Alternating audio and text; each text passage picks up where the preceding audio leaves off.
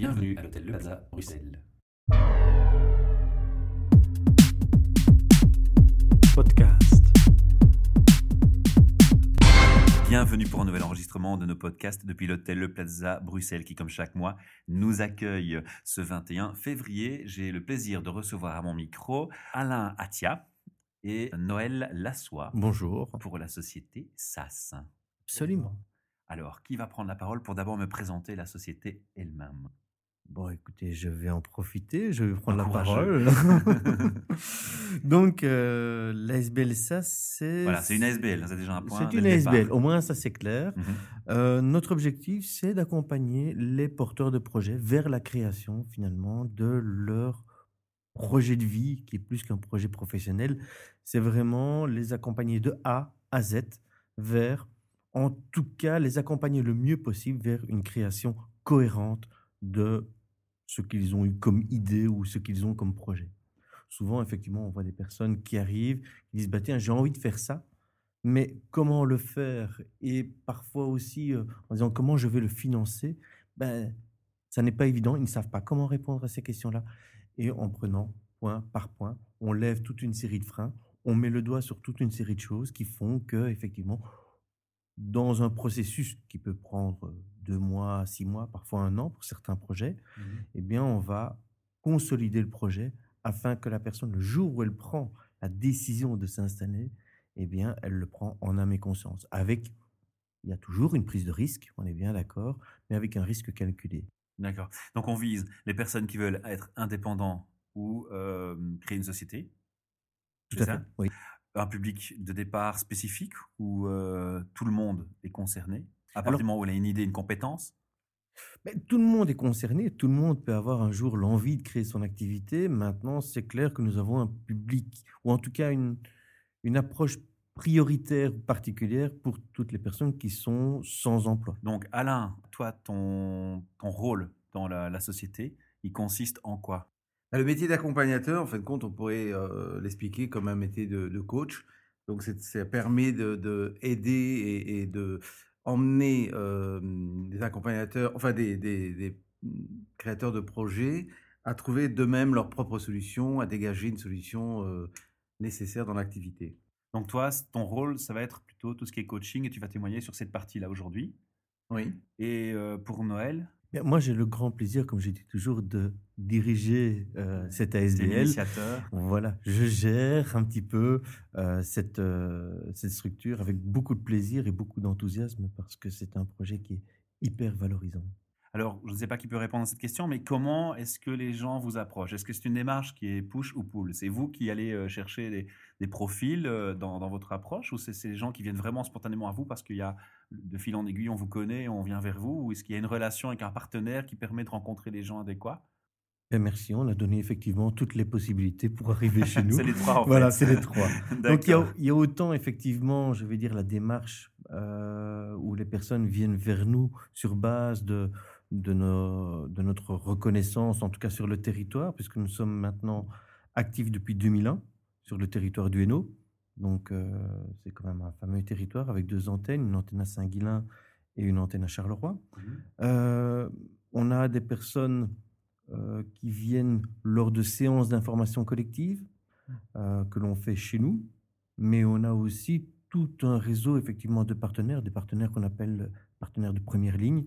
Alors ça peut autant être les maisons de l'emploi au niveau du forum, on a les agences de développement local, on a également euh, les guichets uniques d'entreprise, là où tout, on va dire, futur entrepreneur doit au moins s'adresser à un moment, et surtout au départ, euh, dans sa vie d'entrepreneur. Et puis, on a également ben, parfois des comptables aussi qui nous renvoient des personnes, des banquiers qui nous renvoient des personnes, tout simplement pour avoir une meilleure cohérence du porteur de projet. Alors, on a parlé de six mois. Euh, comment ça se structure en, en termes de, de procédure d'évolution sur le projet? Vous avez dit aussi que c'était variable dans le temps. On va peut-être laisser Alain un peu expliquer comment, comment les étapes s'installent. Donc, suite à, à une séance d'information, euh, si la personne effectivement euh, adhère au, au principe, au concept de, de- de la couveuse d'entreprise, on prend déjà un premier rendez-vous. Bah, Le principe, c'est de se faire aider finalement, oui. de se faire coacher. Exactement. Donc, ça veut dire aussi que nous, nous sommes des professionnels dans la création d'entreprise. Euh, la personne qui vient se présenter, effectivement, vient avec un projet et euh, le reste, effectivement, c'est notre travail. Ça veut dire qu'on part, on vient pas en, en ayant déjà tous les atouts d'un créateur d'entreprise. Mmh. Donc, il faut développer ces atouts et notre travail, effectivement, notre mission, c'est de pouvoir aider les personnes à développer tous ces atouts nécessaires pour devenir un futur indé- indépendant. Donc, que ce soit euh, professionnel, effectivement, il faut absolument maîtriser un métier. Même si c'est avec une idée, mais il faut connaître euh, effectivement tous les atouts d'un métier. Une première condition, une compétence. Voilà. Après Compé- l'écoute, après votre écoute, une compétence. Voilà, avoir une compétence. Et notre travail, effectivement, c'est aussi de permettre de, de- à ces personnes de développer des, des- des capacités nécessaires, comme effectivement bah, savoir gérer mon entreprise. Mhm. Comment je vais gérer mon entreprise et, moi, je dirais, euh, un, élément essentiel, c'est comment je vais vendre mon entreprise, comment je vais vendre mon produit, mon service. Alors dans les étapes, alors j'entends ici qu'il y a euh, l'élaboration d'un business plan, c'est la première étape? Pas vraiment, On est déjà pas vraiment. On est, on est d'abord sur un, un fil conducteur et se dire, ben voilà, je pars avec mon idée. Et qu'est-ce que j'en fais d'abord? Euh, Est-ce que je, je peux valider cette idée? Mhm. Est-ce que j'ai le profil? Est-ce que effectivement, si je fais une étude, est-ce que je réponds à un besoin d'un marché? On fait un bilan de ce qui manque et de ce qui est déjà présent. Pas vraiment. C'est de, de mettre la personne sur un chemin déterminé, un fil conducteur qui euh, amène à toutes les possibilités de créer. C'est-à-dire que c'est oui, on pourrait dire c'est un business plan, mais on va simplifier les choses. C'est c'est de dire, ben, on a des étapes à, à développer au départ d'une idée et valider cette idée. Est-ce que cette idée peut correspondre à un besoin, à un marché? Et là, effectivement, on peut, euh, ce que pour- on pourrait dire quelque part, c'est notre propre dossier candidature qui permet à la personne, effectivement, de structurer ce, projet. Et notre aide, effectivement, c'est de pouvoir aider la personne à comprendre, à avoir la compréhension de ce qu'on voudrait savoir par rapport à, son idée. Et bien sûr que la finalité des choses, c'est de savoir est-ce que euh, mon- mon futur projet, en tout cas, est rentable? Est-ce que je peux en vivre? Effectivement, ça, c'est la partie financière. Donc, notre travail aussi, c'est de permettre aux gens de comprendre le principe, de se dire, ben voilà, j'ai une projection dans le temps, quel type de chiffre d'affaires je risque de réaliser par rapport à beau- beaucoup d'événements? Ben, je suis jardinier, je sais très bien que janvier, euh, le mois de janvier, le mois de février ne sera pas un mois favorable pour l'entreprise, donc je ne considère pas avoir un chiffre d'affaires suffisant. Donc effectivement, il y a une évolution par rapport au temps, par rapport aux saisons, par rapport à, à beaucoup d'éléments. Donc c'est un peu notre maîtrise aussi du métier déjà d'avoir ces capacités de pouvoir dire, bah, attention, il y a des bonnes périodes et des mauvaises périodes. Alors ça ne s'arrête pas à l'analyse de la viabilité. Votre rôle va encore suivre euh, la, la personne après dans l'activité elle-même ou? Alors, il y, a- il y a deux choses. J'aimerais bien rajouter un petit peu ce que Alain vient de dire. C'est que, effectivement, le business plan est un élément important dans le schéma de la création d'entreprise. On est bien d'accord. Mais avant d'arriver au business plan, avant d'utiliser le terme de business plan, qui est finalement d'abord un outil financier, hein, vis-à-vis des financeurs, vis-à-vis des parties, des tierces parties autour de l'entrepreneur, euh, il y a effectivement tout le cheminement de la personne. Le cheminement, ben, c'est à travers le dossier de candidature, comme disait Alain, c'est vraiment de, de baliser tous les points. Après, effectivement, on peut venir au business plan s'il y a un besoin en financement, s'il y a un besoin en termes de trésorerie pour consolider le projet. Mais en général, ce n'est pas la chose pour laquelle, sur laquelle on travaille en premier. D'accord, je comprends mieux. Et Voilà. c'est là, de là l'intérêt du terme coach. Voilà, tout à fait. Et le coach, et surtout aussi, ça c'est une marque de fabrique, en tout cas chez nous, c'est de dire qu'il travaille par miroir. C'est-à-dire qu'il incite le porteur de projet à venir avec ses solutions. On lui expose le problème, on lui retourne le problème, et à lui de trouver la solution, de se mettre finalement presque à la place de son propre coach. Mhm. Et c'est toute une dynamique, effectivement, qu'on essaye de mettre en place. Depuis combien de temps euh, vous exercez ce rôle? Depuis combien de temps SAS existe? Ah voilà, mais ça, ça existe depuis maintenant septembre 2001. D'accord, donc c'est déjà quelques années derrière. Est-ce qu'il y a un constat qui s'est déjà fait, une analyse sur les choses qui reviennent systématiquement dans les profils qui sont, je dirais, une, d'office à, coacher dès le départ il y, a, des observations qui sont faites de votre part en tant que coach, là je me retourne plus vers Alain, il y a des, choses qui sont des, atten- des attentes qu'on cible directement, euh, qui sont presque systématiques, qui reviennent? Alors, effectivement, bon, nous avons des projets de base, on va dire des, projets classiques. Ben, euh, là, euh, il n'y a pas de mystère, on, maîtrise, on connaît, on a déjà vécu, la maîtrise est là, mais effectivement, le marché se développe. Je veux dire, bon, il y a des, nouveaux métiers, il y, a, il y a des nouvelles technologies, euh, on n'arrête pas d'évoluer dans, les différentes possibilités de projet. Et effectivement, on doit s'adapter automatiquement. Et donc, on ne peut pas être tout à fait neutre par rapport à la connaissance d'un projet. Donc, voilà, je suis euh, informaticien, euh, je veux créer des sites, euh, sites internet. Mais effectivement, on doit avoir cette maîtrise et, et aller beaucoup plus loin. Donc, effectivement, il y a constamment une remise en question et une évolution euh, dans notre travail. Mais le coach ne peut pas connaître tous les métiers du monde et pouvoir euh, tout conseiller systématiquement. Vous prenez des informations, vous, vous fonctionnez avec des partenaires. Le coach, son métier, c'est de coacher. Oui, Ça n'est pas d'être un coiffeur. Oui, non, bien il y a sûr. une référence à une connaissance quelque part à un moment donné, donc il va devoir se faire aider aussi. Alors, on a effectivement des, des bases de données, je veux dire, par rapport au métier, ce que l'on peut utiliser. On a aussi euh, l'expérience. Il faut savoir que l'équipe de SAS, c'est aussi une, enfin, c'est surtout une équipe avec pour chacun des compétences bien spécifiques. On a tout un éventail de compétences, on a aussi tout un éventail d'expériences euh, derrière, le, euh, derrière les personnes, derrière les coachs. Et donc, on a aussi la capacité de pouvoir dire, bah, tiens, moi j'ai déjà eu telle expérience, Mhm. tiens, moi j'ai lu sur, euh, sur tel sujet. Euh, ils lisent constamment. J'ai envie de dire que chaque coach est en formation continue. Il est en, en éducation permanente, pour reprendre des termes un peu euh, communs ou en tout cas éculés même parfois.